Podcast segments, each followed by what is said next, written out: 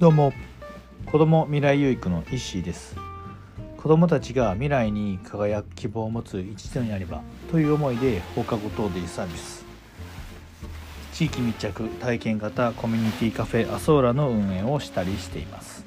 はいということで今日なんですけども今日は、えー、自分の運命に盾をつけ、えー、岡本太郎氏が書かれた、まあ、本を読んでいたんですけどもその中で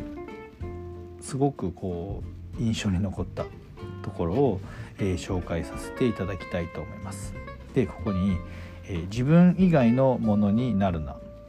どんな人間だって憂鬱感や不安のない人間なんていやしない。自分を大事にして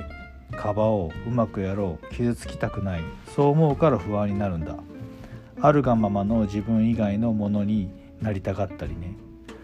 もし自分がヘマだったらああ俺はヘマだなと思えばいい。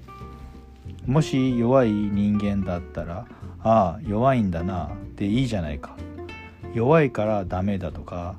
どうしてこう弱いんだろうと嘆いて自分自身を責めることで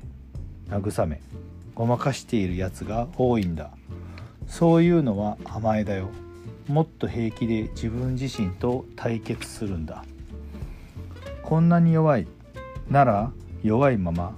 ありのままで進めば逆に勇気が出てくるじゃないか。僕はね瞬間瞬間にに自分の進んでいく道を選んできた。その時いつも危険だと思う方に自分をかけてきた。もっと極端に言えばわざと破滅につながる道死に直面する道を自分で選んできたんだ。さすがこう芸術は爆発だ。となんかねこう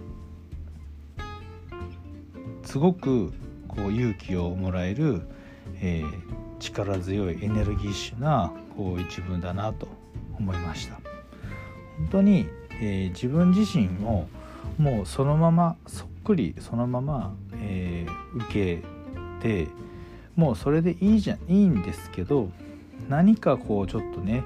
えまあ、周りと比較したりだとか、えー、ダメだとかいいとかって評価してしまって、うん、そのままの自分を、まあ、受け入れないことって、まあ、いっぱい僕自身もあるなと。なんかこうなりたいとかこれじゃないこれじゃダメだとかね思うことがいっぱいあるんですけどもまあそのダメな自分でもいいんじゃないかそれでいいよっていうまずそのありのままを自分自身で受け入れる受け止めるっていうことがすごくこう大切ですし、まあ、自分自己授与をするしてきて、うん、自分がの生きるこう力の源になるんじゃないかなと、うん、この文を、えー、読んで本当に思いましたね。うん、弱っている時とかまあ、悩んだ時とかに、まあ、このね本とかを本を、ね、自分の運命に盾をつけてね岡本太郎さんが書かれた本をまあ読んだりするんですけどもすごくこうね、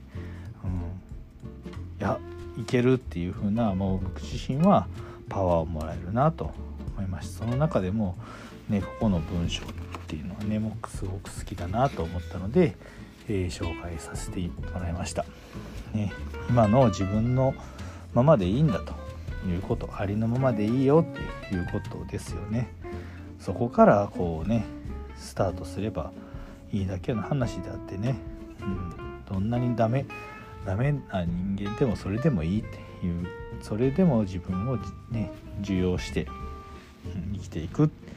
ていうことが、えー、まあ、より豊かな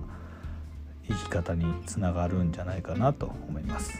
はいということで今日は、えー、自分の運命に盾をつけ岡本太郎さんの本書かれた本の中の、